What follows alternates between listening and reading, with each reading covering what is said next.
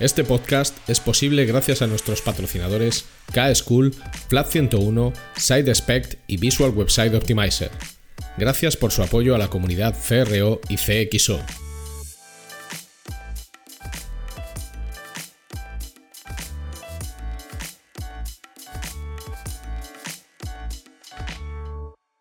Mi nombre es Ricardo Tallar y estás escuchando CRO Café en español, el podcast de referencia en CRO y CXO, donde hablamos con profesionales digitales de todos los rincones del planeta sobre nuestro trabajo, con el objetivo de compartir, entretener y aprender.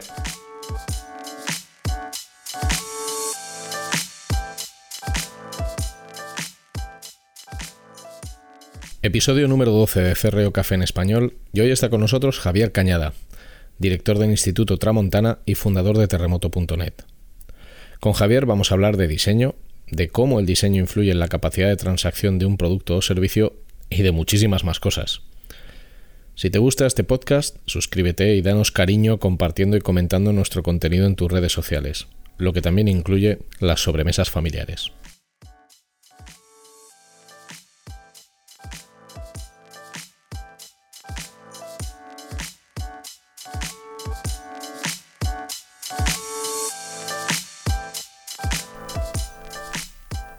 Hola Javier, bienvenido a Ferreo Café en Español. Muy buenas tardes, Ricardo, ¿cómo estás? Muy bien, encantado de tenerte aquí, de poder pasar algo de tiempo contigo y de que tengamos una charla interesante, sobre todo para las personas que nos escuchan. A ver, esperemos que sí, a ver qué sale, venga, dale. bueno, hoy está con nosotros Javier Cañada y voy a hacerte la pregunta con la que empiezo con todo el mundo, por no, por no dar nada, por supuesto, ¿no? Eh, ¿cuál, es tu, ¿Cuál es tu historia? ¿De dónde, viene, ¿De dónde viene Javier Cañada? ¿Qué ha estudiado? ¿Cuál ha sido su evolución profesional hasta el día de hoy? Pues mira, yo estudié Ciencia Política y Sociología, eh, que cuando la estudié era una misma licenciatura. Eh, no la terminé, me faltan unas cuantas asignaturas de quinto. Y estudié eso porque siempre me llamaron mucho las ciencias sociales. pero al mismo tiempo, desde pequeñito, soy eh, niño Spectrum, ¿eh? desde pequeñito pues eh, en los ordenadores me tiraban, entonces opté por las ciencias sociales, pero siempre tuve una pata en lo, en lo tecnológico, en cierto modo, ¿no? Y la aparición de la web o, de Internet me pilló un poco durante la carrera, quizá un poquitín antes, pero bueno, durante la carrera, y empecé a hacer cositas pero no encontraba el punto de unión de ambas, de ambas pasiones. Y en cuarto de carrera tuve mucha suerte porque me concedieron una beca. Bueno, suerte y un poquitín de mérito, tampoco hay que, tampoco hay que negarlo. Eh, me concedieron una beca para irme a la Universidad de Washington en el campus de Seattle, un año entero. Y allí, eh, esto estoy hablando del año 98 en ese momento empezaba a haber gente que desde las ciencias sociales estaba empezando a estudiar eh, lo que llamaban eh, New Media, que era como se llama, nuevos medios, ¿no? New Media and Society. Entonces era gente que desde las ciencias sociales se acercaba a la tecnología para entender cómo la gente se relacionaba en entornos tecnológicos. Eh, y desde la tecnología se acercaban a las ciencias sociales para empezar a medir y estudiar. Y como yo tenía, mi beca me permitía apuntarme y inscribirme a las asignaturas que yo quisiera, pues pude elegir muy bien y me pude acercar a profesores muy especiales que me, con, quien, con quienes aprendí un montón. Además era un momento muy importante en Seattle porque estaban haciendo Amazon. Amazon eran 30 personas y de esas 30, en unas clases de, que tomábamos por las tardes, había dos de esas 30 había dos que estaban en mi clase. Había gente también de Real Networks, no sé si recordarás el, plugin de Real, ¿no? Y eh, gente de Microsoft, que obviamente estaba en Seattle también. Entonces, pues fui partícipe eh, o estuve cerquita de un momento y un lugar en el que empezaban a nacer disciplinas que vinculaban el estudio de las personas, de lo humano y demás, con eh, lo que estaba empezando a pasar en Internet. Y se empezaban a hacer cosas. Entonces cuando volví a España, después, cuando se terminó mi beca, un año después volví a España, em, me fui directo a, trabajar donde pude y, tuve mucha suerte. donde pude fue ahí con Media Lab en Madrid, que era la primera consultora, una consultora sueca, la primera que tuvo un equipo de, interacción persona-ordenador, ¿no? de HCI. Y desde entonces, esto fue en el año 2000, eh, eh, con mi primer puesto como junior de consultor de HCI o como queramos llamarlo, Y desde entonces pues he estado en consultoras pequeñas, consultoras grandes, estudios pequeños, eh, empezando el equipo de diseño de cóctel, eh, he estado trabajando en Indra, he estado trabajando en eh, algunas startups y más o menos en 2007 empecé con mi propio proyecto, que fue empezar a formar a gente en diseño y empezar a coger algunos proyectos freelance. Eso se convirtió poco a poco en el, estudio Vostok y en el programa Vostok, que tiempo después se convirtió en Tramontana. Eh, con la entrada de otros muchos socios, gente de diferentes perfiles y con la ambición de hacer un proyecto mucho mayor.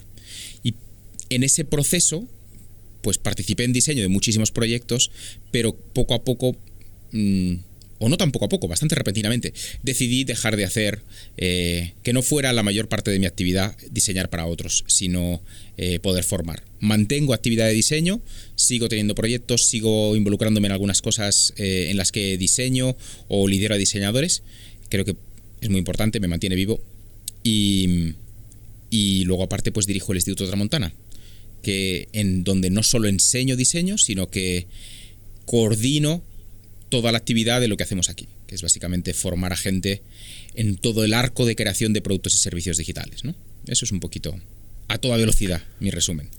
Bueno, está muy bien. Me parece muy interesante. Siempre me ha parecido muy interesante tanto lo que hacíais en, en Vostok cuando teníais el programa Vostok.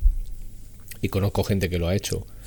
eh, y hay una cosa que me parece curiosa, que es que aunque han pasado muchos años, todos mantienen cierto sentimiento de comunidad.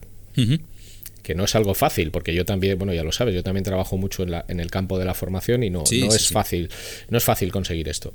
Uh -huh. eh, bueno, y en Tramontana entiendo que es algo, que es algo parecido. Espero tener algún día el tiempo, las ganas no me van a faltar, pero tener algún día el tiempo para poder ir a, para poder ir a Madrid a, a estudiar algo, a estudiar algo con vosotros que me yo encantaría. Espero, yo espero que también. Sería un orgullo tenerte de, de alumno y, y, quién sabe, a lo mejor de profesor de algunas cosas, ¿no? Bueno, de tu ámbito. Este, bueno, bueno, puede ser, estoy, todo puede estoy, ser. Estoy pero... tonteando contigo aquí en, en directo. eso, bueno, eso está bien, eso está bien. Hay que seducir siempre. Muy bien, muy bien. El, el, pero me llama la atención una cosa. ¿Por qué tuviste tan claro que tenías que dedicarte a la formación o que la formación tenía que ocupar un lugar importante en tu carrera profesional cuando realmente llevabas siete años de recorrido? Con, con siete, ocho, nueve sí. años de recorrido, con las fechas que nos has dado. ¿Por pues qué mira, te parece eh, tan importante la, la, la, formación? Mira, empecé con la formación porque eh, estaba un poquito cansado de proyectos y de... Había trabajado en startup, eh, en producto, un año muy intenso y iban a hacer mi hijo. Entonces decidí tomarme un año sabático, más o menos sabático, pero me picaba el gusanillo. Y algunos eh, jefes que había tenido me dijeron, oye, ¿por qué no formas a juniors que están entrando a nuestros equipos? Tú que sabes de esto, bla, bla, bla, ¿por qué no nos formas a dos? ¿Por qué no me formas a uno? Y le di vueltas. Ya había hecho algún cursito pequeño para unos, para otros. Y dije, ostras, ¿por qué no cojo a cinco? o a seis y pruebo, a ver qué tal, ¿no? Pruebo a diseñar lo que creo que debería ser o lo que yo necesit hubiera necesitado cuando empecé.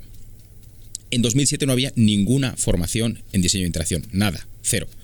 Y, entonces me lancé y poco a poco, eh, ojo, cuando formas a gente y la formas de la manera en que lo hemos hecho nosotros o que lo hice yo, que es eh, grupos muy pequeños, eh, gente muy involucrada, eh, que no se acercan porque busquen un título, sino que se acercan porque buscan crecimiento de verdad, ¿no?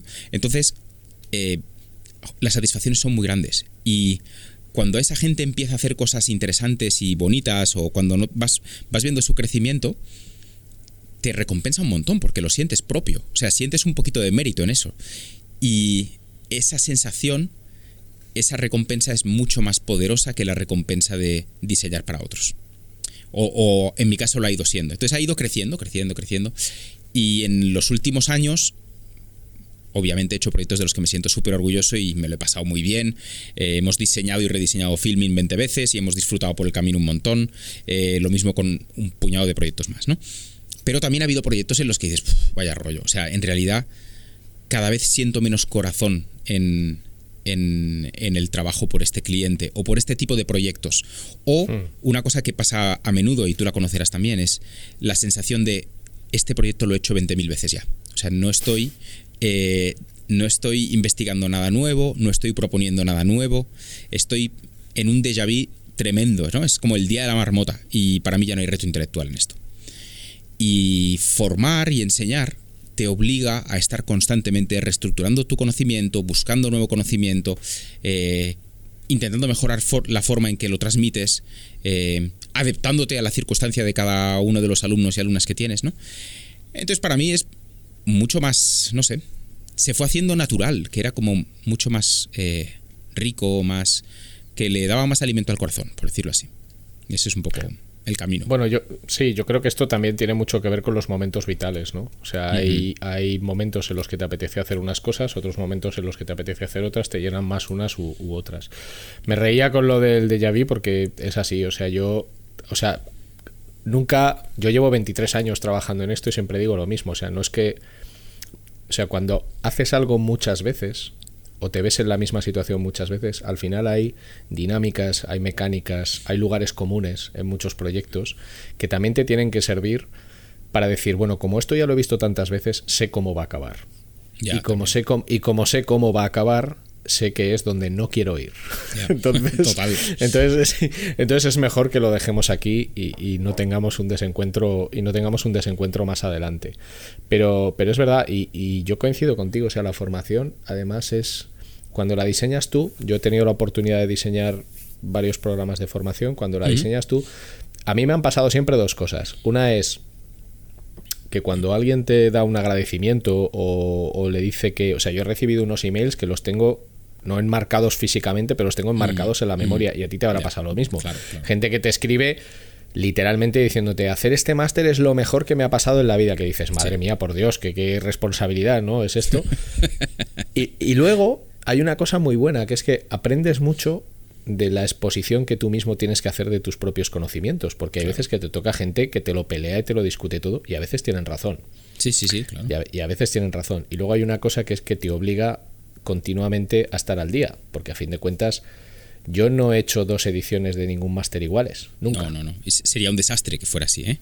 O sea, e, esos profesores o profesoras que, que reciclan y que, y que lo que te están dando huele a hace cuatro años, esas slides que se nota que no las han ni tocado, no, no por el diseño de las, de las diapositivas, sino por, por la indecencia de no reconsiderar tu propio conocimiento y de no cuestionarte a ti mismo, ¿esto que estoy diciendo sigue siendo verdad o no lo es?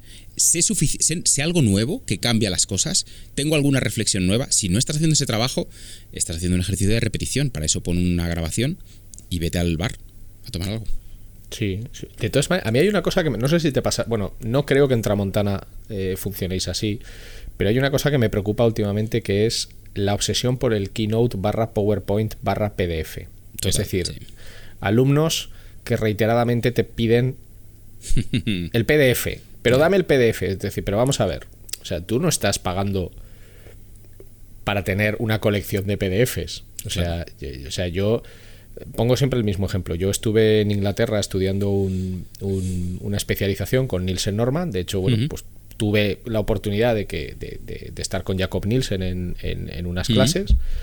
y, y te daban unos PDFs. Porque yo siempre digo lo mismo, digo, el valor de irte a otro país a estudiar una especialización en esto no son los PDFs que me he traído de vuelta. A mí los PDFs me, dan igual, pero joder, hay una obsesión con pásame el PDF, pásame la presentación, pero si es mucho más interesante que tú tomes tus notas, tú tomes tus claro, pero nadie quiere tus cosas o te preguntes. ya, pero tómalo como un halago.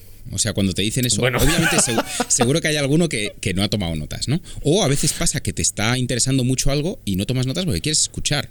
O tomas notas y las tomas mal, o yo qué sé. Pero yo lo tomaría como un halago. Diría, bueno, pues esta persona quiere no perderse ningún detalle, ¿no? Que no se le escape. O quiere recorrer el mismo recorrido, volver a recorrer el recorrido después, ¿no? Yo qué sé, no sé, tampoco. Bueno, me gusta, me gusta tu, me gusta tu foco. Y ¿eh? además yo hago unas diapositivas terribles, porque en mis diapositivas lo más habitual es que todo sea texto pero no, pero, o sea, no me gustan nada las Claro, así te las piden. Las mías son todo imagen les da igual. No, pero, pero las eh, uso, uso las imágenes cuando quieres transmitir algún concepto, pero cuando, por ejemplo, hay bases que es, que es conveniente que. ¿Sabes por qué lo hago? Porque muchas veces la gente coge las diapositivas, han pasado dos años. Y como haya muchas imágenes de tipo inspiracional, dicen, hostia, ¿qué me estaba contando este hombre con esta foto? No, no, o se me ven pasadas de moda, ¿no? Porque... También, también, también, también. Eso, eso, eso también puede pasar.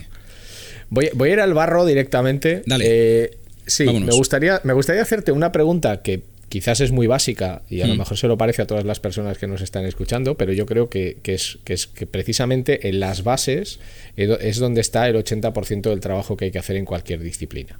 Entonces, eh, me gustaría preguntarte, bajo tu criterio, eh, tu opinión, eh, yo estoy suscrito al canal de interacción, conozco tu trayectoria, hemos coincidido en alguna otra cosa. ¿Qué es el diseño y qué es el diseño digital? Si hay alguna diferencia o, realmente no la, o realmente no la hay. ¿Qué es para ti el diseño?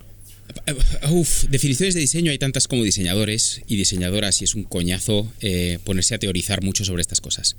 Em, mm, hay quien dice que es la resolución de problemas, hay quien dice que es la resolución de necesidades, hay quien dice que es la búsqueda armónica de, pues de ciertas cuadraturas de las cosas.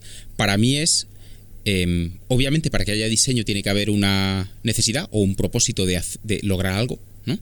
ese lograr algo puede ser que un niño se divierta, o puede ser hacerte la comida, o puede ser em, dar, eh, dar cobijo a mil personas. Me da lo mismo, ¿no? Una cierta necesidad o un propósito de hacer algo y una actitud de buscar una... No me atrevo a decir estética, pero sí una cierta armonía y una manera de hacerlo ordenada, un orden, vamos a decir un orden, ¿vale? Porque buscar, o sea, resolver soluciones lo hacemos todos, todos los días, pero hacerlo buscando un orden, una coherencia, una integridad en la resolución, una cierta estética, eso ya es diseñar. Y diseño digital, em, un segundito, voy a alejarme un poco el micro. Diseño digital, yo uso mucho el término digital para que se entienda que no estamos hablando de diseño industrial o diseño físico, pero en, en esencia no hay ninguna diferencia otra cosa es que dijéramos diseño de interacción. Eso sí, diseño de interacción, a mi entender, es aquel diseño en el que la cosa que estás creando eh, interactúa con eh, las personas. Es decir, que modifica su esencia, o modifica su aspecto, o modifica lo que está diciendo, eh, porque tiene mecanismos de input y output. Entonces, pelotea contigo o, con, un animal o con un robot o con lo que sea, pero está vivo lo que has creado, ¿no? Entonces, eh, interactúa. Por eso el diseño de interacción es más interesante, pero diseño de interacción no tiene por qué ser digital. Para mí, el diseño de unas pues de un aparato de radio, y aquí en el instituto tenemos un montón de ejemplos, ya es diseño de interacción. Porque era un aparato que te daba, te hablaba de diferentes formas y te daba diferente contenido en función de lo que tú le pidieras. No era un aparato estático, no era un, no era un abrelatas o un exprimidor o una lámpara, ¿no? Así lo veo. Hay una frase que tenéis en, la web de Tramontana que es como muy profunda, ¿no? O sea, al final vuestra, vuestra, en vuestra web pone, no formamos a los profesionales que demanda el mercado, sino a los que lo van a mejorar que también es como cargarte una tremenda responsabilidad sobre los hombros, ¿eh? O sea, al final aquí estás haciendo una promesa de un nivel, una promesa muy elevada, ¿no? A, a, raíz de esto yo, mientras el otro día estaba, pues estaba leyendo sobre Tramontana, sobre ti, estaba viendo cosas, me surgía una pregunta que yo, yo tengo mi opinión y me gustaría conocer la tuya. ¿El diseño se ha convertido en un commodity? ¿Se ha desnaturalizado en gran parte porque hemos perdido mucha transgresión y se ha convertido en un servicio serializado eh, que cada vez tiene menos valor? Eh, un cierto tipo de diseño sí. Pero eh, veámoslo de otro modo, o te propongo verlo de otro modo. Y no te quito razón en lo que estás diciendo.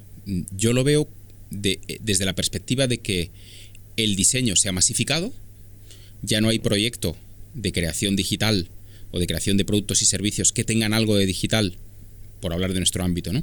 Que no tengan diseño, que no tengan, donde alguien, donde no haya habido alguien que participase en el diseño y obviamente a mucho más, pues más variedad de calidades y más, eh, más entornos donde el diseño es un oficio, otros donde es una profesión, otros donde es una chapuza, otros donde es eh, industrial y otros donde es sastrería, alta sastrería, ¿no?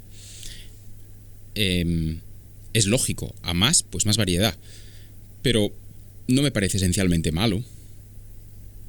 Hmm. Mañana a lo mejor te digo otra cosa, ¿eh? Mañana a lo mejor te digo a ver, yo, lo digo. El, diseño este del, en, el sótano 6 de la aseguradora X, que hay 70 personas sin ver la luz y haciendo formularios, ¿no? Horroroso.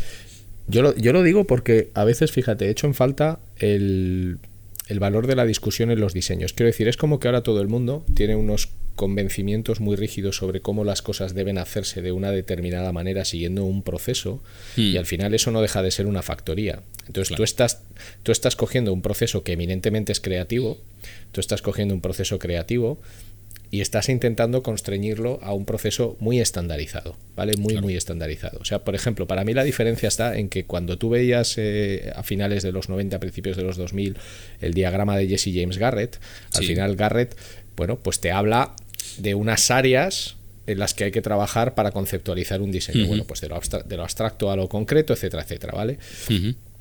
Pero no había, o sea, él no te daba un framework o no te daba un sistema de trabajo perfectamente estructurado. Claro, claro. quiero decir, había un campo de libertad. O sea, por ejemplo, el, o sea, él no te dice los requerimientos funcionales se recogen así.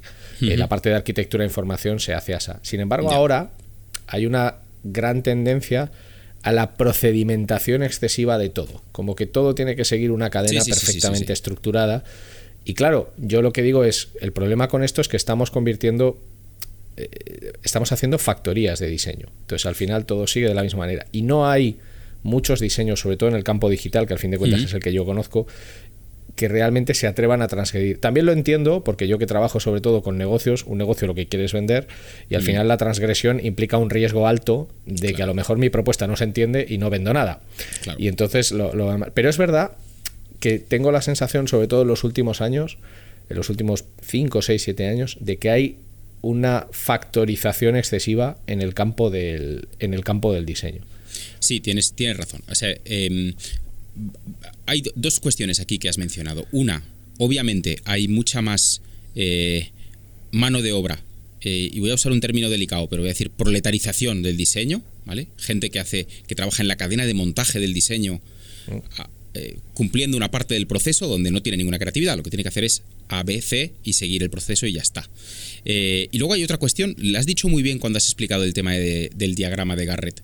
las primeras aproximaciones a teorizar y a organizar y a ordenar y a dar forma a cómo tenía que ser el diseño de interacción, se hicieron pensando o intentando definir el diseño como un lugar, como un mapa, imagínate. Y ahora parece que hay mucha más obsesión por diseñarlo como una ruta. Como tú sigue la ruta, que el destino es bueno pero no tiene por qué ser bueno, ¿no? O sea, el, planteamiento de Garrett era mucho más abierto. Ve a donde quieras. Este es el territorio, ¿no? Eh, si quieres seguir las capas, las puedes seguir. Si quieres eh, tener una aproximación más completa o más experiencial o más arquitectónica, la puedes tener. Pero cuando el diseño es un itinerario, lo único seguro es cuál es el paso siguiente, pero eso no garantiza la calidad. Eso garantiza el itinerario. No garantiza que el lugar de llegada vaya a ser bueno garantiza simplemente que te vas moviendo. Hmm. Eh, joder, claro, hay, muchos sitios que necesitan eso. Hay sitios que necesitan producir diseño en masa. Entonces, ahí no hay creatividad ninguna, ni tiene que haberla. Es decir, esos son propagadores de diseño, no son creadores de diseño.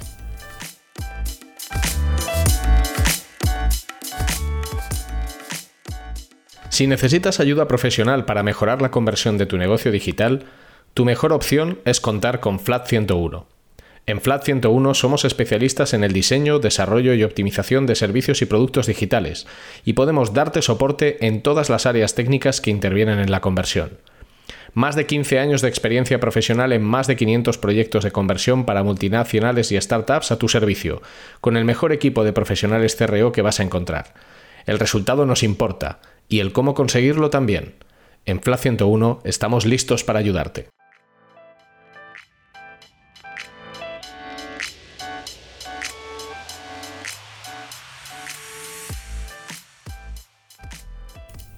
Bueno, de hecho, eh, ¿qué te iba a comentar? Creo que fue Maureen Kaufman, que, apareció en nuestro primer episodio, que decía algo que es muy cierto. Dice, en realidad, cuando tú utilizas una plantilla bien trabajada, ojo lo que voy a decir, que nadie me asesine por esto, ¿no? Cuando tú utilizas una plantilla bien hecha y bien trabajada de WordPress o de Magento o de Shopify o del CMS que sea, el grueso de los problemas de diseño o el grueso de las cuestiones de diseño para un e-commerce o para un transaccional ya están resueltas en la plantilla.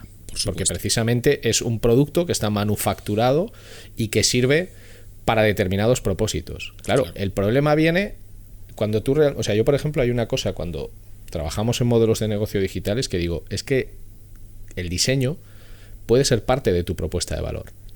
O sea, la riqueza del diseño que tú plantees, su complejidad, su diferencia frente a otros, puede ser parte de tu propuesta de valor. Es una propuesta de valor arriesgada.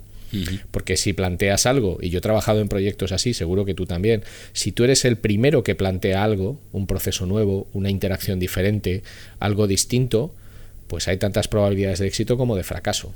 Porque puede suceder que a quien tú te estás dirigiendo no sea capaz de entender lo que le estás planteando y tengamos, y tengamos un problema. Pero es verdad que, que, esta factorización, por un lado, es positiva porque con una plantilla que cualquiera puede comprar por 80 o por 90 dólares para una pyme, tiene sus principales problemas de diseño, los tiene resueltos, cosa que hace 15 años era inviable totalmente, tenías que confiar en un estudio, pero para mí tiene el riesgo de la pérdida de, no tanto de la creatividad, sino de la transgresión. Fíjate, yo siempre he pensado a mí me ha gustado siempre el diseño porque implica cierta actitud punk. Es un do it yourself muchas veces. Es decir, yo quiero romper estas normas y quiero hacer algo nuevo y lo hago porque yo estoy convencido de que esto es así. Mm. Y, lo veo como, como nos lo estamos llevando al mainstream, ¿no? O sea, es, pero bueno. Hay una, hay una. Si alguien. No sé si está grabada en algún sitio, pero yo, he escuchado varias veces a, a Vences, a Vences, a Vences Sanz, eh, hablar de. hablar de su problema con los sistemas de diseño, hablar de. sobre todo de cómo era la primera web, donde todo estaba hecho a mano, donde cada espacio, cada página era una sorpresa y donde nos movíamos intentando descubrir con un, con un apetito por encontrar cosas nuevas muy grande porque nada era previsible. ¿No? Cada, cada web se había hecho cada, bueno, pues a la manera de quien fuera. No había sistemas de diseño, no había plantillas, no había templates, no había nada de eso. Y había mucho factor sorpresa. Había mucha personalidad en cada cosa que se hacía. Y eso lo hacía un lugar mucho más interesante. Obviamente mucho menos eficiente, pero también mucho más interesante. Y Vences lo cuenta de una forma maravillosa y da, da gusto escucharle, ¿no? Porque es una persona que sabe contar las cosas muy bien. Y yo asistí a esa charla y yo he sido siempre un gran defensor de los sistemas de diseño, que son mucho de esa factorización que dices tú. Y, ostras, eh, yo ya tenía un poquito de grieta en esas creencias. No, no que no piense que son buenos, sino que no son la solución a prácticamente todo. ¿no? Pero la charla de, Vences me impresionó mucho. Eh, me dejó pensando. Y me dejó pensando sobre todo en que cuando lo que tú buscas es que un diseño eh, cuente algo, nuevo, que, hable a las personas, ¿no? Eh, ese diseño necesita una actitud distinta. Mm, un diseño puede ser una mera estantería de productos, entonces son los productos los que hablan, y el diseño, la sistematización en diseño tiene mucho de eso, y el diseño de templates tiene mucho de eso, son estanterías, simplemente. Y cuanto más blanquitas y más limpias y más pasen desapercibidas, mejor. Pero cuando el diseño es narrativa, cuando el diseño necesita contarte cosas, cuando el diseño, y cuando digo cosas no digo contarte un cuento o contarte una película, digo contarte el lugar por el que vas a pasar cuando vayas de camino a tu casa, o la ruta para llegar a León en coche, o cuando necesita transmitirte información, tiene que encontrar formas lo más adecuadas posibles a, lo que quiere contar. Y entonces ahí hay mucha variabilidad. Si me dices que el objetivo del diseño es eh, ser innovador per se o, transgresor, como dices tú, yo ahí tengo mis dudas, no lo tengo tan claro. Em, hay muchos diseñadores que son así, em, que son muy de esa escuela, ¿no? De hecho, es casi siempre es gente que venía del ámbito gráfico, muy vinculada al diseño de portadas de discos y demás, muy Sackmeister, ¿no? Ese, ese rollo, ese tipo de diseñadores. Eh, no comulgo con su estilo, no creo que, que el objetivo del diseño sea transgredir, creo que el objetivo del diseño es resolver. Luego puede resolver con elegancia, puede resolver con transgresión, ¿por qué no? Puedes resolver con silencio, de una forma silenciosa y discreción, o de la manera que consideres adecuada o que el proyecto requiera, ¿no? Pero el fin último del diseño es. Último no. El fin más importante es solventar la necesidad, sea cual sea la necesidad, que no necesariamente es una funcionalidad específica, a veces puede ser otras cosas diferentes, ¿no? A ver, yo estoy de acuerdo contigo. ¿eh? O sea, además, el tema de la transgresión, yo a lo que me refiero es que muchas veces en los procesos de diseño se han estandarizado tanto que nadie se cuestiona si eso es lo que ese proyecto necesita. Ah, no, eso absolutamente. De hecho, claro. Eh, totalmente. O sea, nada más malo para no solo para la creatividad, sino para la capacidad de pensar de una persona que diseña que la metodología. o sea, la metodología es cocinar con recetas. Y cuando cocinas con recetas no aprendes a cocinar, aprendes a reproducir la receta. Es una analogía muy, muy buena. O sea, pero yo me refiero a eso. Yo estoy de acuerdo contigo. Yo creo que el fin no es transgredir. Simplemente, mm. en realidad, yo veo todo, todo nuestro trabajo como una gran caja de herramientas. Es decir, yo por un lado tengo templates, por otro lado tengo procesos creativos muy complejos y donde puedo estar divagando meses y semanas, tengo un montón de herramientas. Lo que hay que tener es el arte o, el saber para decidir cuáles son las más adecuadas en el proyecto en el que me encuentro en este momento. Absolutamente, sí. Eso, eso, eso eh, es un poco, es un poco esa foto. Este, este es un podcast sobre CRO y sobre CXO. CRO pues son las siglas de Conversion Rate Optimization, optimización del ratio de conversión, y CXO, y CXO perdón, son las siglas de Customer Experience Optimization, porque ahora ya en este afán del reetiquetado de las cosas, para que siempre sean frescas y tengan efecto wow, que yo creo que. es una cosa terrible, eh, pues ahora ya empezamos a llamarlo CXO, ¿vale? Porque ya no optimizamos solo las ventas, sino las experiencias. Okay. Eh, el diseño, evidentemente, es una herramienta fundamental para que algo sea útil, para que algo sea atractivo, para que algo sea vendible, para que sea deseado, para que tenga un relato consistente, para que sea. Eh, para que te seduzca. ¿En qué medida? ¿En qué medida influye el diseño en la consecución de objetivos puramente comerciales, puramente de venta? Eh, pues depende mucho de cuál es el producto. Esta es la eh, respuesta del consultor, ¿eh? lo del depende. obviamente, yo he estado en proyectos en los que el diseño importaba nada y menos. De hecho, estuvimos en una charla el otro día de, eh, en la que bueno, pues alguien nos hablaba de un e-commerce muy relevante y nos decía, el producto es tan bueno, no el producto online, o sea, no el producto digital, sino el mm. producto de lo que se vende es tan bueno que a veces le hacemos perrerías a los usuarios y les da igual y no bajan las ventas porque el producto es espectacular. Entonces, eh, importa mm, nada y menos. la, no, no, existe la experiencia online. La única experiencia online es... se puede comprar, aunque tenga que hacer 20 clics, lo voy a comprar igual, ¿no? Lo puedes ver en sitios tipo AliExpress, y no hablaba de AliExpress antes, ¿eh? eh están súper mal diseñados, es todo un desastre, nada se entiende, pero el, precio es tan bueno y, lo que quieres comprar es tan insignificante que te da igual. Entonces, hay, entornos en los que el diseño importa mucho y hay entornos en los que el diseño eh, pues prácticamente no importa nada. Eh, tampoco hay que fliparse, o sea, no somos los reyes del mambo los diseñadores, ¿no? Estoy de, estoy de acuerdo, porque a veces oyes a gente hablar del diseño que parece que están literalmente curando el cáncer o, salvando el planeta. ¿no? Ay, qué pereza. El diseño va a cambiar el mundo. No, no, no. Además, el mundo ostras, a mí me gusta cómo está, ¿no? Hay cosas que no, pero joder, no me lo cambies, déjamelo como, déjamelo como lo tengo. quizás la pregunta sea más adecuada, o sea, yo lo veo como tú también, porque al final, eh, cuando tú colocas un producto o un servicio en el mercado, tu capacidad de conversión, de venderlo, va a depender mucho de las características de ese producto o de ese servicio. Ahí voy, sí. y al final, diseñado. claro, y al final tú entras en un mercado en el que ya hay otros que hacen algo parecido. Evidentemente, si eres el único que lo tiene, pues ya tienes un diferencial muy grande. Evidentemente, si eres uno más, lo del océano rojo famoso, pues eh, tu forma de competir pues hace que tengas que buscar algunas diferencias. Obvio. Te voy a, te, voy a poner un ejemplo concreto de cosas que, yo he vivido y seguro que tú también. Por ejemplo, para mí, en, en, todo lo que tiene que ver con conversión y con transacción, cuando tú te enfrentas a un producto o un servicio nuevo, es decir, en el que no hay un recorrido previo de años consumiendo servicios similares o productos similares. Cuando tú te introduces en un servicio nuevo o en un producto nuevo, con una marca nueva, es decir, no vas al rebufo de bla, bla, bla, buy y ponga usted la marca reconocida que quiera, Coca-Cola, Zara, lo que tú quieras detrás, Apple, Amazon, porque eso es una garantía de que lo vas a vender. O sea, tú puedes construir la cosa más horrible del mundo, que si le pones el endorsement adecuado seguramente funcione. tienes, una, tienes una marca nueva, tienes un producto o un servicio nuevo.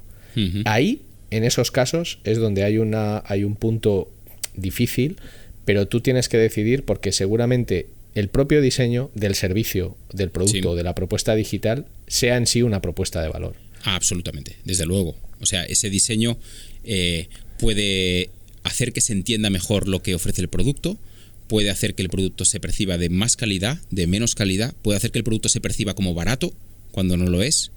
eh, puede hacer que se perciba más caro de lo que, de lo que o más exclusivo de lo que es, el diseño puede modificar la percepción del, del producto desde mil formas distintas. En eso te doy toda la razón.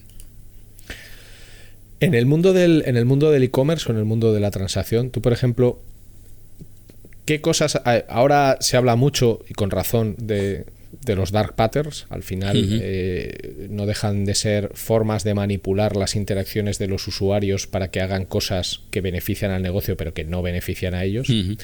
Eh, como por ejemplo pues lo que se llama ads in disguise, los anuncios disfrazados, eh, la, continuidad forzada, que es la imposibilidad de encontrar la suspensión o dónde está la zona en la que me tengo que desuscribir de este servicio, todo este tipo de cosas. ¿Tú cuáles son las prácticas de diseño más aborrecibles, odiosas y asquerosas que has visto, encontrado, localizado en e-commerce, por ejemplo, y cuáles son las mejores o las que te han parecido por positivas más relevantes. Ay, eh, me pillas. A ver, el, otro día en clase comentábamos un ejemplo de Booking, cuando Booking te enseña tablas en las que te genera escasez y te muestra eh, con un. Con un te, te, ametralla con colores y parpadeos con opciones diferentes para y con generarte sensación de escasez y de urgencia. No es necesariamente un dark pattern en el sentido de que te... Bueno, sí, en cierto modo sí. O sea, casi todo lo que te están diciendo es mentira. Pero te y te están forzando a una decisión rápida y estresada, ¿no? Donde al final no eres dueño de todo el conocimiento. No es una decisión informada, es una decisión eh, de urgencia. Eso me disgusta bastante, pero seguro que los hay peores por ahí. ¿eh? Y y en cuanto a prácticas buenas, pues no sé, hay algunas marcas por ahí que están haciendo las cosas muy bien, no sé. Marcas pequeñitas casi siempre, ¿no? O que están empezando. Parece que a medida que vas creciendo te, se te van pasando... Eh, se, te, van, se te van... Vas dejando valores por el camino, ¿no? Y se te, se te escapa la honestidad, no lo sé. Pero no me viene a la cabeza ahora. a eso te va a decir, digo, ¿y qué marcas son? Mm. Si las, las las conocemos, pero bueno, pues si no, cuando pues te mira, te diré que me gusta mucho el trabajo que está haciendo Mercadona Online con la app. Me parece excepcional. Sencillo, fácil, bien hecho. Eh, no hay ninguna trampa, lo sientes todo muy bien pensado. Me gusta mucho el trabajo de construcción, narrativa eh, y demás que está haciendo la gente de Minimalism Brand. Em, por la manera en que te cuentan el. O sea, por, por la la, la honestidad que destila, el no tratar de colarte todo lo que puedan, sino llevarte a que compres pues lo que tú consideres, ¿no? O sea, ellos lo que te están proponiendo es un modelo de consumo mm, más racional, más lógico, más tranquilo y no, sé si les va a, si, si, si, a largo plazo esa es la mejor estrategia o no, pero bueno, me gusta mucho, me hace sentir cómodo, ¿no? No veo, no veo trampa ahí en esas cosas. Fíjate, en el caso de Mercadona, nosotros hicimos hace unos meses un estudio de experiencia digital de supermercados online y la nueva propuesta de Mercadona, frente a otras muy consolidadas en el mercado, como puede ser Carrefour o como puede ser, eh, eh, no recuerdo, Día, etcétera, era la más valorada. Y también era la que sacaba la calificación más alta en una evaluación SUS del System Usability Scale. Entonces, es curioso esto que dices porque parece que tú como profesional lo percibes también como algo muy bien hecho, pero es que los consumidores, que a fin de cuentas es lo que importa, eh, eh, los clientes también lo perciben de, esa manera. Así que bueno, es, es, interesante saber que tenemos ahí un, un, un buen ejemplo. Sí, sí. Hablando, hablando de empresas, eh, generalmente algunas empresas, no, no, todas, quieren que el diseño bueno, pues sea un diferencial. Un diferencial, o sea, yo supongo que como a ti me canso de escuchar estas frases. O sea, yo a mí lo que más alergia me da cuando estoy recogiendo un brief y no estoy hablando con alguien es que me diga que busca un efecto wow. O sea, yo digo, madre mía. Además siempre le digo, pero ¿a qué wow te refieres? ¿World of Warcraft? Digo, oh. Dios, ese chiste es malísimo. World of Work, no, pero puede ser World of Warcraft o puede ser Way of Working. También puede ser Way of Working. Puede ser perruno, ¿no? Claro, o sea, ¿cuál es, claro, ¿cuál es tu efecto wow? O sea, el, efecto wow, o, sea, mm. hay cosas que ya repelen, ¿eh? El efecto wow, un diseño fresco, un diseño fresco, innovador, también digo, bueno, esto pues vete a la nevera, sí, sí, sí, rompedor, o sea, en fin. Este, este tipo de cosas. Pero es verdad que en general, las, y hablo de empresas grandes, tienen cada vez, y esto es, en principio es positivo, lo que pasa que hay que educar, o sea, en principio es positivo, tienen cada vez más eh, conciencia de que un buen diseño puede marcar una diferencia muy grande en sus negocios, puede ayudarles a, vender más y a vender mejor, ¿no? a, tener, a tener esa eficiencia. ¿Por dónde debería empezar una empresa para tener una propuesta de valor sólida si hablamos de diseño? Uf, pues hay muchos caminos y depende mucho del tipo de organización. Eh, yo he visto relativamente de cerca diferentes ejemplos. Eh, precisamente dos de ellos son eh, BVA y Repsol, son dos multinacionales, son dos em, corporaciones grandes que se forman en diseño en el Instituto Tramontana. Nosotros nos encargamos de la formación de sus dos equipos de diseño y son aproximaciones diferentes. En un caso es un equipo de diseño amplísimo que pensado o diseñado, valga la redundancia, para tener presencia en todos los proyectos que se hacen o todos los proyectos que tocan con, clientes y algunos que no en el banco. Em, es un diseño pensado desde la estructura. Y en otros casos, en el caso, por ejemplo, de Repsol, es un equipo de diseño pensado desde la actuación rápida. Es algo así como un coche de bomberos, ¿no? Eh, o de bomberos, o de protección civil, o un helicóptero de rescate, no lo sé, algo que llega, actúa rápido, soluciona y se marcha. O no se marcha, se queda. Pero bueno, eh, equipos pequeños, otra manera de funcionar, más centrada en resultados, menos en acompañar metodológicamente. Hmm. Y luego también he visto, obviamente, startups en las que nosotros hemos entrado como consultores externos, hemos predefinido un producto o hemos empezado a definirlo y luego ellos han contratado a gente para continuarlo. Eso ha funcionado bastante bien, por lo general.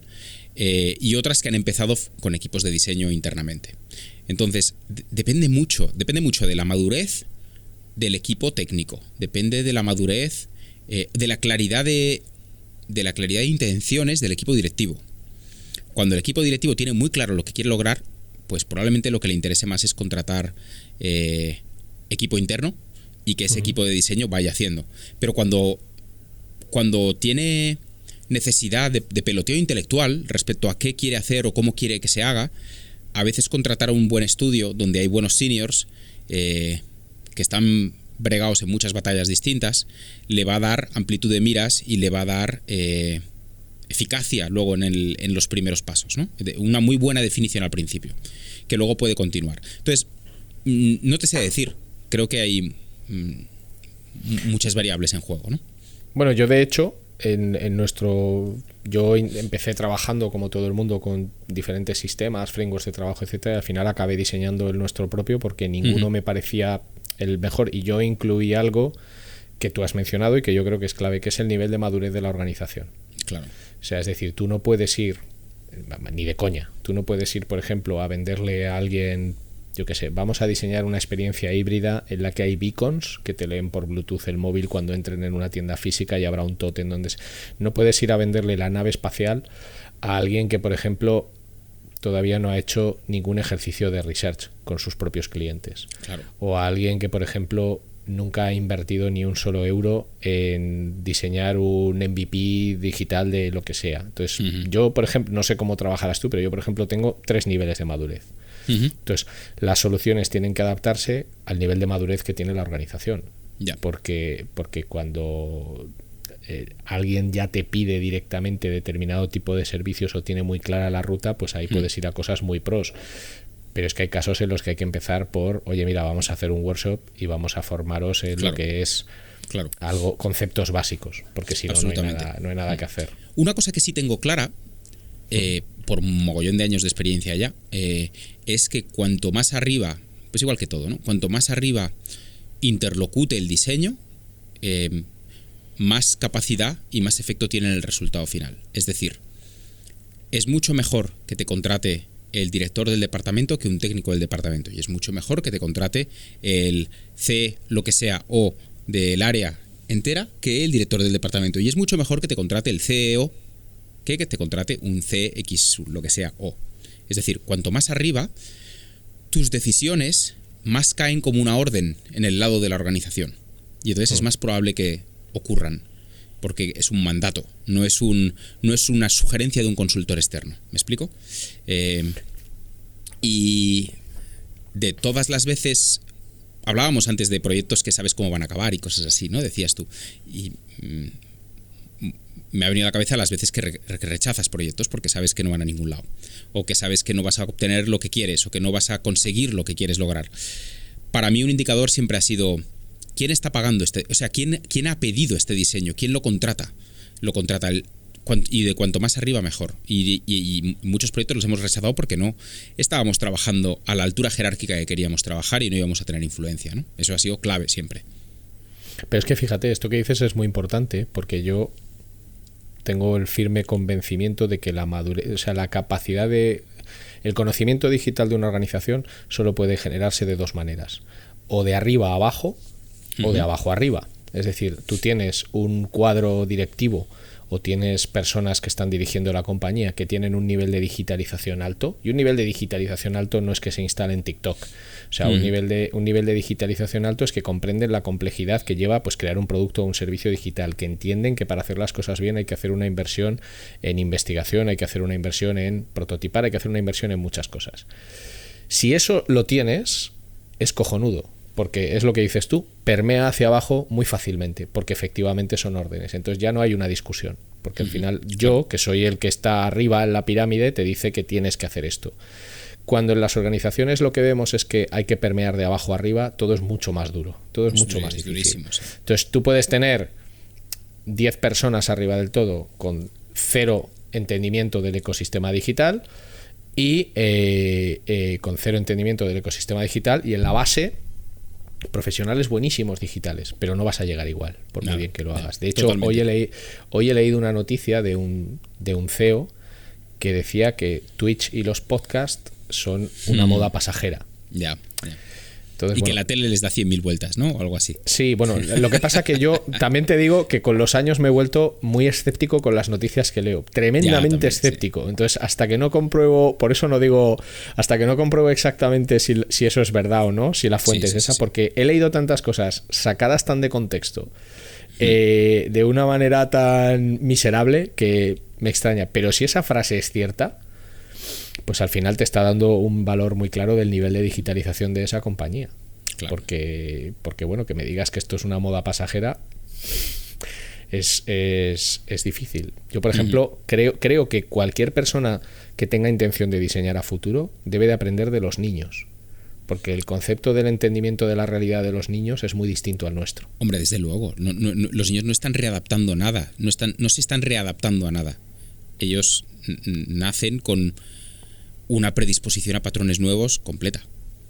Eso es. Por eso, por eso los hábitos de los niños de hoy pues son las bases sobre las que hay que montar el mañana.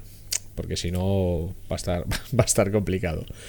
Te, voy a hacer una pregunta así como de salseo, ¿vale? el, yo estudié Derecho, ¿vale? Entonces yo estudié Derecho, yo soy licenciado en Derecho, entonces claro, yo cuando durante muchos años tenía que explicar lo que hacía a, mis amigos, pues les decía, mira, yo hago webs, y ya lo dejamos aquí porque, porque no voy a no voy a estar, yo hago webs, ¿vale? Yo hago webs. Y entonces muchos de ellos a lo largo de los años se han interesado por, por mi trabajo y muchos me dicen, oye Ricardo, la gente que estáis en el mundo del diseño o que trabaja esta, sois sois muy creídos, ¿vale? Sois como mm. muy sois como muy niños mimados. Sois, de hecho, tengo uno de mis mejores amigos me dijo un día, sois todos bastante gilipollas. me lo dijo así con, estas palabras. O sea, eh, ¿El profesional del diseño es eh, una especie de niño egoísta lleno de ego, o lo ha sido, que considera que todo debe hacerse de una determinada manera? ¿Y, y por qué crees que existe esa visión sobre la gente que trabaja en, que trabaja en esto? ¿Te refieres a los del diseño o te refieres a todos los del ámbito eh, de, creación de producto digital? A, todos. A, todos. A todos creo que porque somos los niños, eh, los hijos únicos. Eh, y en cierto modo, somos, o sea, hemos tenido una potra tremenda de caer en un sector que empieza y se vuelve súper necesario, ¿no? Y, y también, en cierto modo, esto me decía el otro día César Estudio una cosa que me dejó marcado. Me decía, tío, es que la transformación digital que llevamos hecha hasta ahora en el país, la hemos hecho nosotros. O sea, nos gustará o no nos gustará lo que hay, pero casi todo lo que hay aquí lo hemos hecho nosotros. Nosotros refiriéndose al sector, digamos, ¿no? Hmm. Y, y, y, bueno, pues en cierto modo tiene razón. Que nos sentimos un poquito por encima de los demás, pues, no sé, me imagino que la gente que trabajaba en televisión en los años 60 también se sentía la leche, ¿no? Y la que trabajaba en prensa en los 50, en los 40, pues también se sentiría muy importante. Pero sí, hay mucho endiosamiento, desde luego. Eh, y tampoco voy a decirte yo que, em, que yo vaya de modesto ni nada por el estilo, ¿eh? porque yo también caigo en estas cosas. O en, tomarnos muy en serio la profesión. También creo que es importante. Eh, tener sentido de trascendencia y, preguntarte constantemente a dónde lleva lo que estás haciendo, en qué estás contribuyendo. ¿Qué, estás, estás, creando? ¿Por qué lo estás creando? ¿Qué han aportado tus últimos 10 años de carrera? ¿Qué estás, qué estás ¿Qué, estás causando a las personas a las que formas? Eh, ¿O qué causan los negocios en los que diseñas? O todo ese tipo de cosas. Otra cosa es que, em, o sea, que te autoevalúes mucho a ti mismo y que te tomes muy en serio lo que haces, sí. Que porque estás en el sector de moda o el sector que está yendo mejor que los demás te sientas muy importante, pues me parece un poco mal. De hecho, te voy a contar una anécdota. Hace. Venga. Hace algún tiempo, hace pues cinco años, a lo mejor seis años, me invitaron a un desayuno en el Club Matador, un desayuno eh, que se titulaba Diseño Pasado Mañana. Y en ese desayuno se invitaba a un grupo de personas del diseño tradicional, vamos a decirlo así, diseño gráfico, diseño editorial, diseño de identidad de toda la vida, y eh, a otro grupo de personas del diseño digital, del ámbito del diseño digital para conversar. Entonces estábamos todos en una mesa larga, eh, unos en un lado y los otros en el otro. Y nos ponían, bueno, pues nos ponían de desayunar y cada uno iba contando un poco pues cómo veía las cosas. Y mm, la gente del diseño tradicional se quejaba de que el negocio había bajado muchísimo, de que ya nadie pagaba por un estudio de dos semanas, un estudio tipográfico de dos semanas, que me quedé, me quedé helado cuando escuché eso, porque dije, un estudio tipográfico de dos semanas para elegir una tipografía, no para hacerla, para elegirla. Que si antes eran 300, ahora eran 3, que si, en fin, lo estaban pasando muy mal, muy mal. Su negocio se acababa. Y en el otro lado estábamos nosotros, crecidísimos diciendo que nuestro mayor problema era que no teníamos gente suficiente para poder hacer todos los proyectos que teníamos encima de la mesa. Que necesitábamos más madera, que, el negocio iba, era una locomotora y que lo que, lo que pasaba es que no teníamos combustible suficiente, que nos faltaba gente, que, en fin, que había mucho trabajo. Y parecía muy injusto. Y lo veía así. la primera sensación que te provocaba escuchar a los, a los del lado antiguo, por decirlo así, era, Buah, esta gente no, no, se ha sabido adaptar, no ha entendido nada, nosotros somos los que sabemos. Pero después hubo un momento que me quedé helado y me quedé callado y pensé, a lo mejor dentro de 15 años o 20 años yo estoy en el otro lado de la mesa. Y hay unos chavales que están diciendo que no tenemos ni puñetera idea, que somos la vieja generación, que no entendemos nada de lo que está pasando. Entonces a lo mejor es un ciclo. Y y bueno, pues estamos en la tecnología que lo está petando, pero quién sabe mañana. Mañana igual seremos trabajadores, ¿no? Eh, señores mayores eh, muy mayores, bueno, ya somos señores mayores, tú no tanto, yo un poquito más. no, no, no, no. Bueno, señores eh, mayores que con, una, con un vaso de vino en el bar, con el codo apoyado, estamos diciendo, pues esta, esta mierda, no sé qué, no sé cuántos. Ah, pero a mí eso me parece, pero a mí eso me parece grandioso, ¿eh? O sea, yo conforme cumplo años, yo siempre digo, lo, lo mejor que tiene cumplir años es que yo me siento cada vez más como Lemmy de Motorhead o como Pantera. O sea, Pantera, conforme cumplían años, cada disco que sacaban era más bruto que el disco anterior, porque ya no tenían miedo a, ser. a ser. a ser como. a ser como eran. Pero este tema. O sea, yo lo reconozco y, y, tú lo has dicho, o sea, todos caemos en esto en algún momento. Yo hace muchos años, cuando empezaba, pues yo me consideraba el rey del mambo. O sea, y como yo soy el diseñador y soy el que está aquí con Dreamweaver y con Flash y con ActionScript y con Lingo y con Macromedia Director y con Freehand y como estoy mm. aquí haciendo mis ilustraciones vectoriales, esto se hace así porque lo digo yo. Hasta, hasta que llega un día en que te empiezas a preocupar no de si lo que haces está hecho conforme a tus estándares, sino de si lo que haces realmente está funcionando ahí fuera que es a lo que podemos llamar experiencia de usuario, ¿no? O sea, si, si realmente esa visión que tú tienes es la que están compartiendo las personas que tienen que utilizar aquello que tú estás diseñando o no. Y ese día te das cuenta de que a lo mejor tú te crees el rey del mambo, pero eres un mierdecilla porque en el fondo eres un egoísta asqueroso que no está prestando atención a lo que sucede ahí fuera. Y luego hay otro ejercicio que es muy sano para bajarte, para bajarte y para tener una dosis de humildad, que es irte a un pueblo de menos de mil habitantes. Hmm. a, estar, a estar unos cuantos días, unas cuantas semanas. Y te das cuenta de lo poquísimo que le importa a una cantidad descomunal de gente si el pixel perfect, si estos no sé qué, si fue tal, porque es, o sea, es, o sea, yo me acuerdo, estaba en un pueblo una vez sentado tomando la fresca, o sea, es así como muy de pueblo, esto que estás ahí cuando ya atardece. Pasa un señor con una, con una carretilla llena de melones. Me dice, chaval, ¿quieres un melón? Chaval, Digo, digo, vale, y el hombre me dio un melón y ya está, y siguió su camino más feliz que una perdiz. Y digo, hostia, esto es muy, esto, o sea, esto es muy grande. O sea, a este señor le importa un huevo todo, todo esto de el, pixel perfect del no sé cuántos, el, mm. bueno, todo este tipo, todo este tipo de cosas, ¿no? Así es una, un comentario así tontorrón. Pero, pero no sé, me hizo, me hizo, me hizo mucha gracia.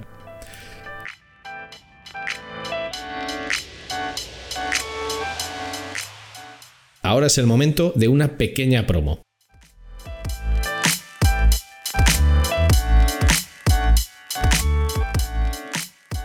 SideSpec te ofrece una solución única a nivel mundial en el campo del testing AB, la personalización y la recomendación para tus usuarios. SideSpec funciona de forma server-side, sin necesidad de scripts de ningún tipo, lo que garantiza un rendimiento óptimo. La solución de SideSpec elimina retrasos y la posibilidad de cualquier efecto flickering, y esta aproximación también garantiza que la actual y las futuras reglas de seguridad de cualquier navegador como ITP y ETP no impactarán en tus experimentos. Para más información, visita sitespect.com.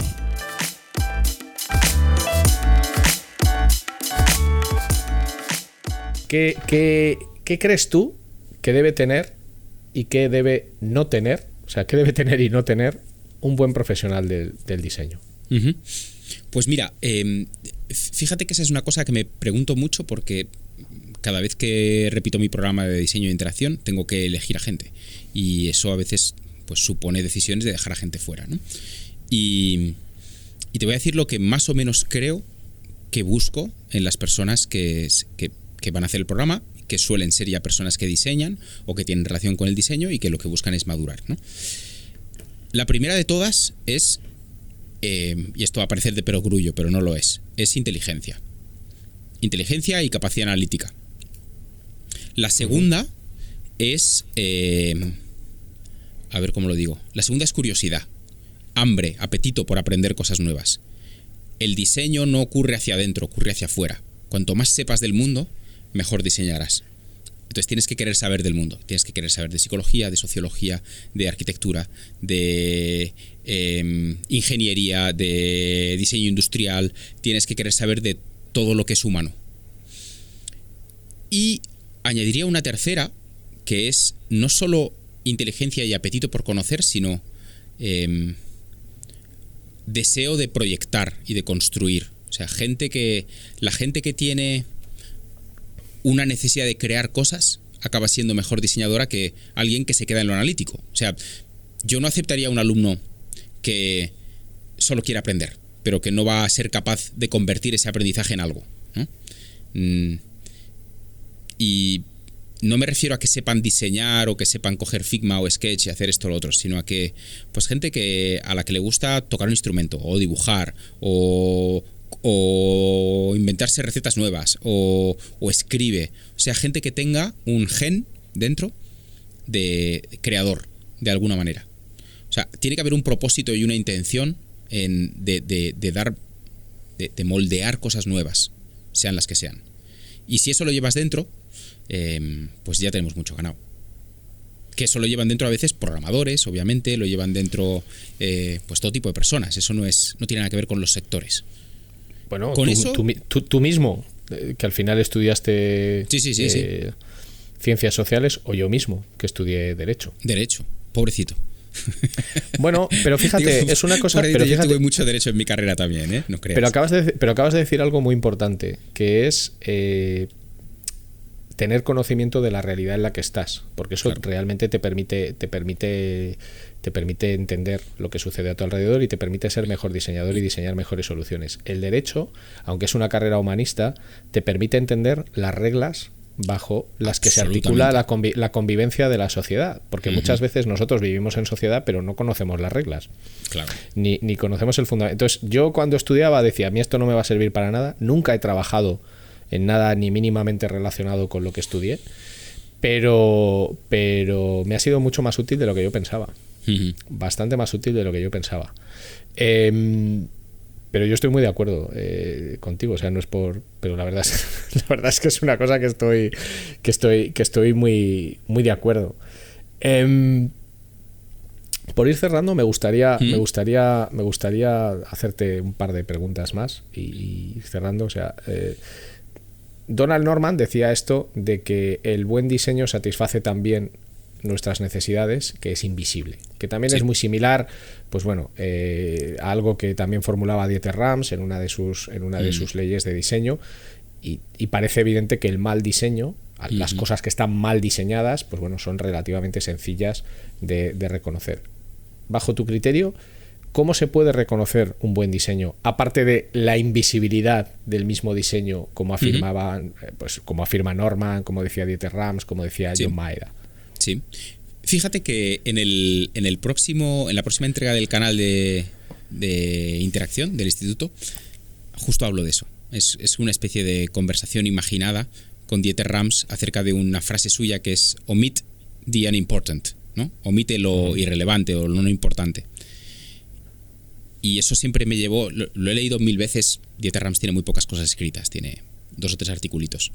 O sea, se ha escrito más sobre él que él ha escrito. Él siempre ha sido un hombre de hacer. Y, ese, y hay un artículo que es Omit the Unimportant, omite lo irrelevante, que siempre me dejó pensando, pero ¿qué, por, qué lo irrelevante es el color? ¿Por qué lo irrelevante es la textura? ¿Por qué lo irrelevante no? Porque todos tus productos son blancos, geométricos, son neutros, etcétera, ¿no? ¿Qué pasa? ¿Que todo lo que no era eso era irrelevante para ti? Eh, entonces, mm, tengo mis dudas acerca de, si lo irrelevante o si el diseño debe ser invisible o no. Olivetti demostró que el diseño cuanto más visible más guay y a veces y, a veces o sea, desarrollabas relaciones mucho más afectivas con objetos diseñados para tener una personalidad.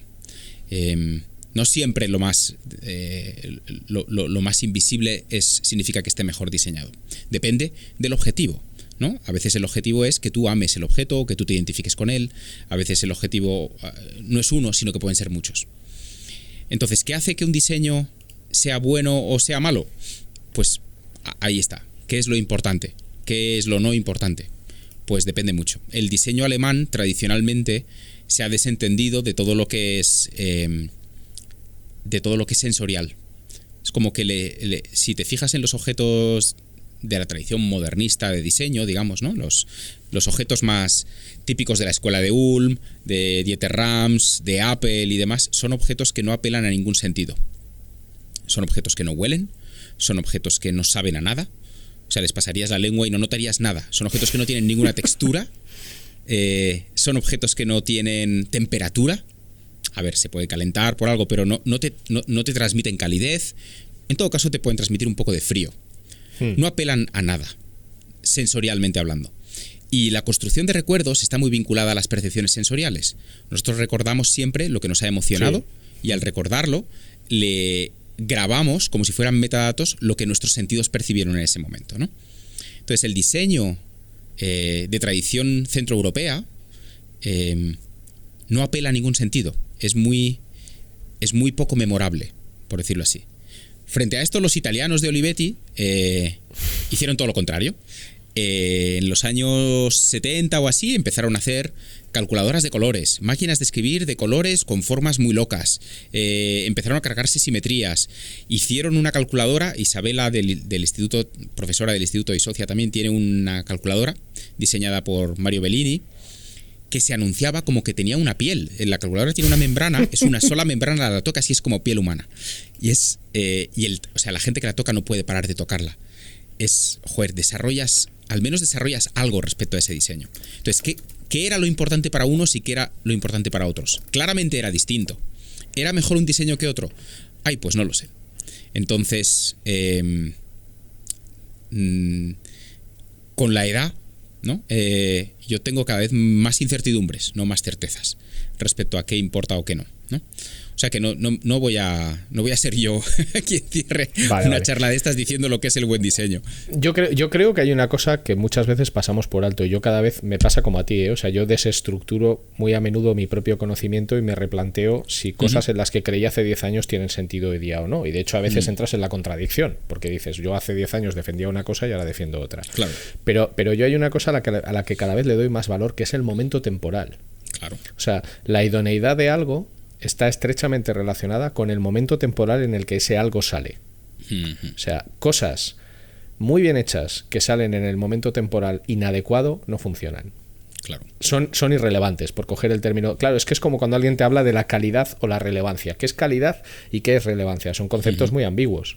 Entonces, lo que define muchas veces que algo sea adecuado, idóneo o no, es el momento temporal. Ya. dice, fíjate, dice Dieter Rams en uno de sus mandamientos eh, que el buen diseño debería ser atemporal. ¿no? Debería dice, sí, es cierto. Sí, sí. Eh, dice, good design should be timeless, ¿no? Y en, en, el, en este episodio que recibirás eh, en unos días, justo cuestiono eso. Es que el buen diseño a lo mejor ha tenido, tiene que ocurrir en un momento, o sea, podría ocurrir en, en cinco minutos y, y, desaparecer para siempre. Y ese es el mejor diseño si ha logrado su objetivo en ese momento en el tiempo, ¿no? Lo justo lo que acabas de decir tú, ¿no? La relevancia temporal o contextual, si quieres, ¿no? Y no estaba preparado esto, ¿eh? O sea, no, es algo en lo que, no es algo en lo que nos hayamos puesto de, acuerdo. Oye, Javier, eh, podría pegarme muchas horas charlando contigo, eh, mm, pero bueno, vamos a ir vamos a ir cerrando. Ya tenemos, tenemos pendiente además un vino en, en persona, a ver si lo podemos a ver si lo podemos materializar pronto. Así es. Eh, me gustaría terminar como terminamos todas las intervenciones en Cerreo Café, que, es pidiéndote que compartas con las personas que nos escuchan una experiencia que tú creas que todo el mundo debería vivir porque para ti ha sido valiosa, te ha ayudado a aprender cosas. y, luego que y luego que nos digas, que nos des un pequeño listado de dos, tres recursos, que pueden ser podcast, películas, libros, que para ti son imprescindibles. ¿Vale? Em, venga, una experiencia. Eh, te voy a contar una que tiene dos etapas o dos momentos hace una serie de años fui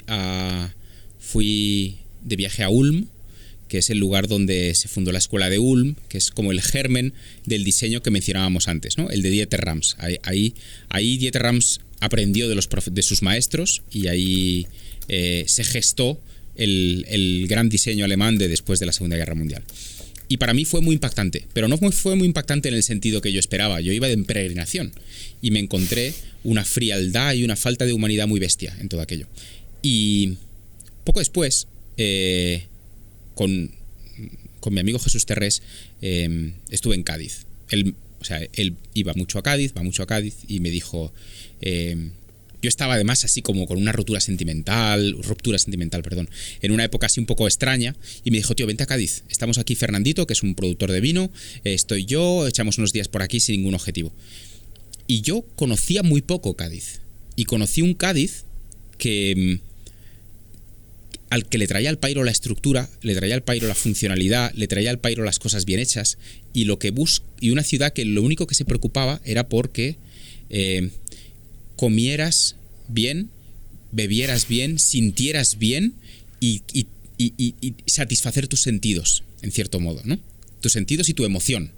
Donde lo utilitario no importaba nada, importaba mucho más lo contemplativo, tu exposición a las cosas, ¿no? Eh, tu vivencia de las cosas. Y para mí fue. fue tremendo. Fue, fue un viaje de los que te ponen. no sé, lo recuerdas y se te sigue poniendo la piel de gallina o se te mojan los ojos, ¿no? Y esa, experiencia me cambió mucho la forma de entender el diseño, o de, entender la, la, polaridad del diseño, ¿no? Y en qué momento y en qué lugar está cada una de las cosas que tenemos que crear. Esa es la vivencia.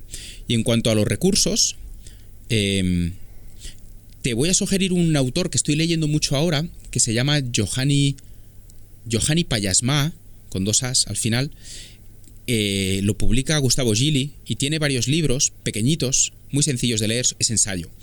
Y el último que he estado leyendo, lo tengo casi terminado, se llama Habitar, y tiene varios. Entonces él, casi toda su trayectoria, él es arquitecto, pero ejerce más como crítico y filósofo de la arquitectura y el diseño que como arquitecto como tal, ¿no? Su, su razonamiento, y es, es, muy fácil de leer por cualquier persona, habla justo de este tipo de cosas, de, de la obsesión de la arquitectura por la perfección formal, arquitectos que diseñan para la foto, para, para, pues para la arquitectura donde las personas sobran, ¿no? O la arquitectura entendida como la creación de hogares que se van construyendo con el tiempo, ¿no? La arquitectura entendida como el momento o como entendida como el proceso, el, como, como satisfacer la necesidad de hogar y de cobijo de las personas. Y son caminos diferentes. Entonces él reflexiona mucho en eso, sobre eso, reflexiona sobre cuáles son los materiales que hacen eso posible, reflexiona sobre cuáles son eh, el tratamiento de la luz que hace eso posible, eh, sobre todas las variables que influyen, ¿no? Y me está encantando. Hay otro libro también que me gustó muchísimo, ahora que he mencionado el tema de la luz, que se titula La luz del sol, eh, de otro arquitecto también que se llama Álvaro Calmés, y él reflexiona sobre el efecto que tiene la luz en cada hora del día, las diferentes luces que nos da el día. No es lo mismo la luz del amanecer, que no, que no, tiene sombra porque el sol todavía no ha salido, que la luz de mediodía o la luz de atardecer, que es naranja y, transmite, te, hace, modula emocionalmente, ¿no? te modifica el ecualizador sentimental. Eh, él habla de esas diferentes luces, las describe muy bien, las explica muy bien, y para cada momento, para cada hora del día, también te habla de cómo el arte ha trabajado y ha contado ese momento, sea la pintura, sea la literatura, lo que sea. Y me parece un libro precioso, excepcional, es una pequeña maravilla. Pues muchísimas gracias por compartir con nosotros estas experiencias y estas recomendaciones. Ya sabéis, eh, los que nos estéis escuchando cuando sea, eh, esta es la, recomendación de Javier, y por mi parte agradecerte muchísimo el tiempo que has pasado con, nosotros y espero que tengamos la oportunidad de repetir esto en cualquier otro formato y en cualquier otro momento. Ojalá que sí, he estado muy, me ha parecido una conversación muy agradable y, me siento muy honrado de que me hayas invitado. Muchas gracias, Ricardo. muchas gracias a ti. Un abrazo, cuídate mucho y hasta pronto. Hasta pronto.